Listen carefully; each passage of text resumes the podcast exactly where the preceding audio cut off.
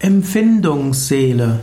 Empfindungsseele ist ein Begriff aus der Anthroposophie.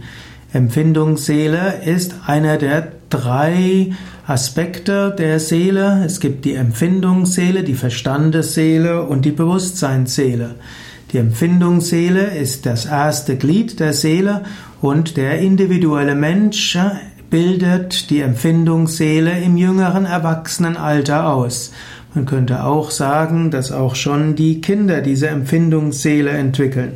Die Verstandesseele soll dann zwischen 28 und 35 Jahren ausgebildet werden und die Bewusstseinsseele zwischen 35 und 42. Empfindungsseele ist die Seele, die hm, in Verbundenheit steht mit Gefühlen, mit Emotionen, mit Wahrnehmen. Es ist das, was letztlich auch das Tier hat, aber der Mensch empfindet es bewusst, deshalb ist es eben eine Empfindungsseele.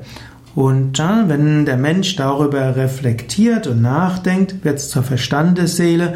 Und wenn der Mensch über das Individuelle hinausgeht und auch über das Beurteilen hinausgeht, dann wird es zur Bewusstseinsseele.